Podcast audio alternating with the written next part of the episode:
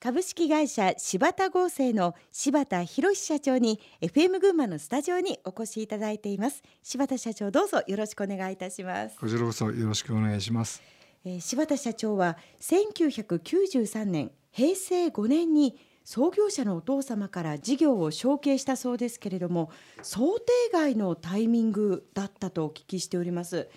まずは入社の経緯を教えてもらえますか？はいえー、実はあの36歳の年に私はあの群馬に戻りましたけれども、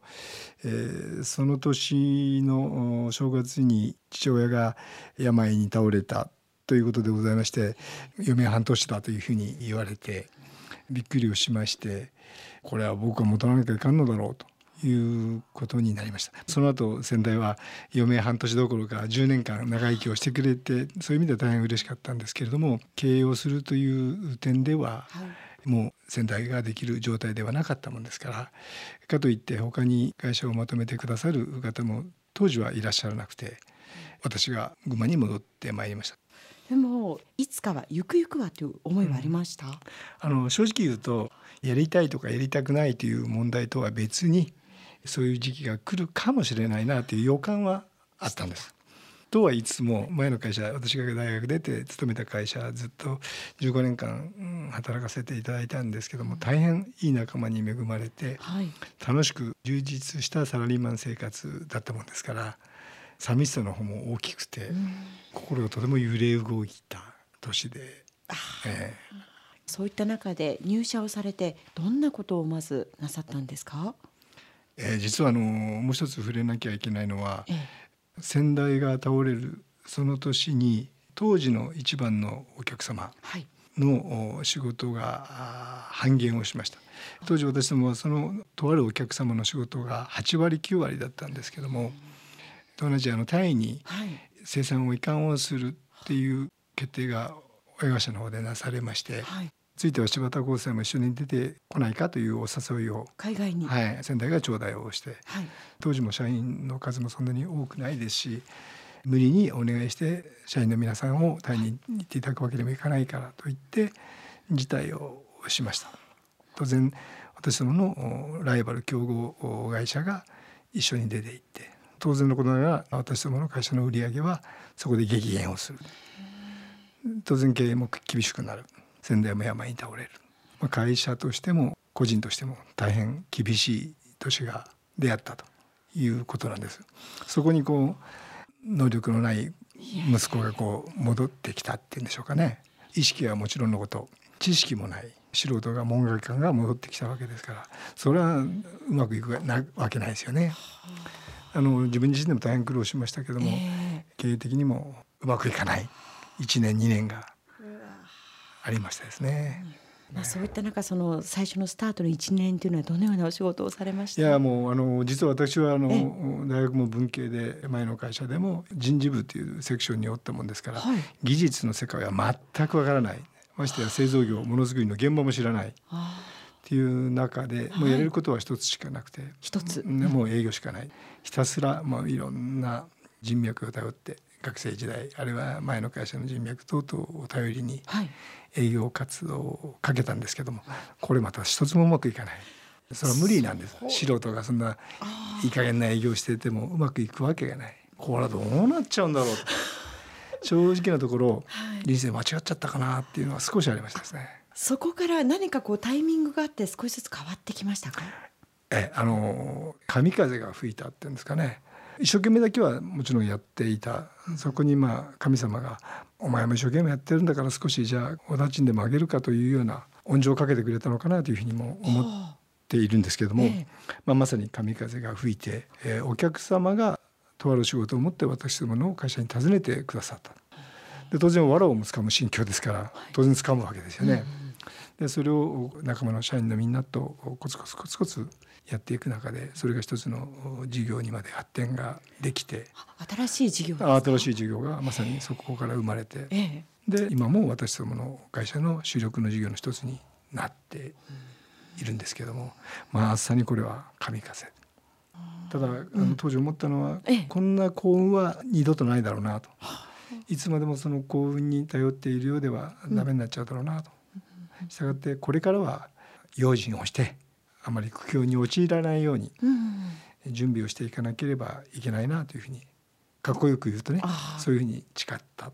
かなというふうに思ってます。もしお差し支えなければその神様がくださったチャンスという事業はどんな事業だったのか教えてもらってもいいですか？あの今あの私どもがユニットバスの、はい、中のお年を召した方がこう捕まる握り場とかね、ありますね、うん、あるいはシャワーをこう上げ下げするスライドシャワーフックっていうんですけれども、はい、といった製品群やら、まあユニットバスの中に使われている製品群っていう仕事を今やらせてもらってるんですけどもこの依頼を当時いただいたということですね。では以前は違うものを使って作っていた。それ以前は金属製のものが非常に多かった。金属製からだんだんこう時代が変わってきて、うん、やっぱり金属製ってステンレスだと冷たいじゃない。冷たいですよね、ね、じゃあ樹脂化ができないものかということで提案が私のものに舞い込んだ。そして一丸となってまず一つの大きなこう荒波を乗り越えて順調になっていったところで、まあ、2001年に長野県佐久市の金型工場を買収されたそうですけれどもこれもあの本当に偶然の賜物でしてただ根っこにあったのは樹脂のトータルサプライヤーになろうって考えてたんです当時。樹脂のトータルサプライヤーと言いますのは、はい、それ以前までは私どもの会社は樹脂のプラスチックの成形だけをやっていた会社です。うん。うんはい、お客さんに、えー、金型というものを支給されて成形だけしなさいっていうふうに指示をされていた会社。ただこれからはそうではなくてこんなものが欲しいよというふうな情報をインプットお客様からしていただいたら、はい、金型を設計制作し成形し色を塗ったり、まあ、表面処理っていうんですけどもし、はい、組み立てをし完成品としてあるいは半完成品としてお客様にお届けする、そういった意味ではトータルに生産が組める会社になっていかないといけない、逆にそうなっていけば、はい、お客さんに重宝に使っていただけるんではないかなというふうには思っていたんです。うん、でも現状は設計しかねできない会社だったですからうんどうしようかと。でそんなタイミングでこの2001年の話が来たわけですか？まあ素晴らしい振りですね。いやでもその通りなんです。私どもが金型制作をお願いしていたお取引先が、はい、長野県にありまして、この会社さんが大変不幸なことに民事再生法を申請をしたという情報が入ってまいりました。でその頃これもね本当に偶然で民事再生法と M&A っていう本をパラパラ読みをしていたんです。ええ、M&A という出口を使えば、うん、そこの会社の社員さんも出直せるんだよなっていうような物語だったんです。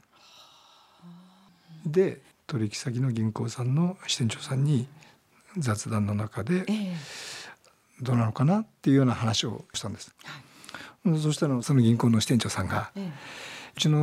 本部にその専門の部署があるからあの連れてくるよっておっしゃる。まあ、無料だからいいかいじゃ話聞くだけでもいいじゃない、みたいなお話でして。じゃあそうしますか？もうこの辺からはねこれまでこう誰かに背中を押されてるような感じ。で当時その会社さん中国にも子会社さんを持っておられたんでそこに一緒に行ったり銀行さんもご支援をくださってみんなでまとめようとしてくださったんですかね。で柴田合成の作金型工場としてその設立したんですけども、はいえ。ー、あの買収してからは。うまくいったわけです、ね、いやすぐいかないんですそれが。経営があって柴田合成になってもやっぱりいやでもその工場は前一回潰れた工場だよねっていうようなイメージで仕事が全然入らない。半年ぐらい全然入らなかったですね。うわ厳しい、ね、厳しいですね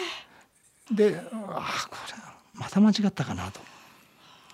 でもやっぱりコツコツコツコツやることが一番なんだなと。あのうまい手とかね機種三好なんてよく言うけどそんなのなくて真面目にコツコツしかないんだなというふうに今でも思うんですけど社員の頑張りで、はい、だんだんまたお客さんが戻ってきてくれて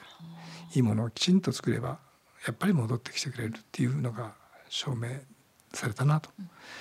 今はあの大変あの活気を呈する頑張り屋の工場になって、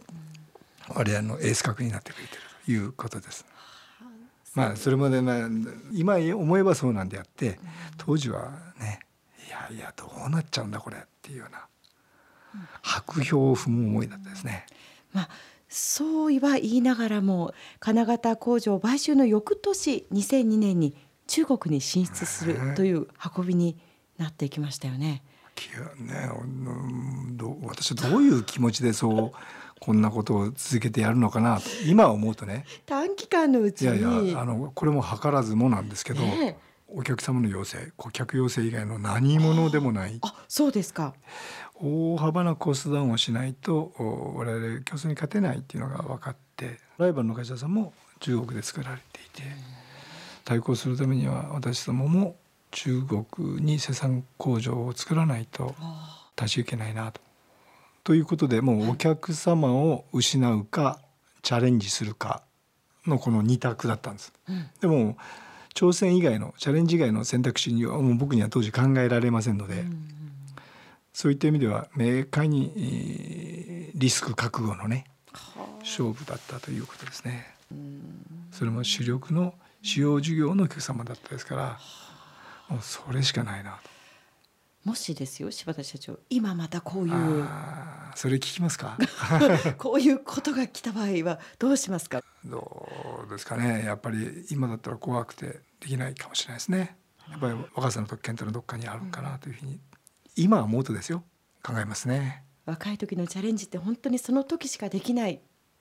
っていう気がしますね。そうですね。まああの勇気があったんかなというふうには思います。いいよかっこよく言うとね言い過ぎですか？いえいえいえありがとうございます。さあこの後も挑戦の様子を伺っていきます。その前に一曲お届けしましょう。柴田社長はなんでこの曲を選んでくださったのでしょう？この歌の歌詞がとっても好きで、こうもうちょっと頑張れって背中を押してくれるような気がして、車に乗ってこの歌をかけて、まあ、うん、少し元気をもらうっていうんですかね。それではお届けしましょう。菅氏顔でプログレス。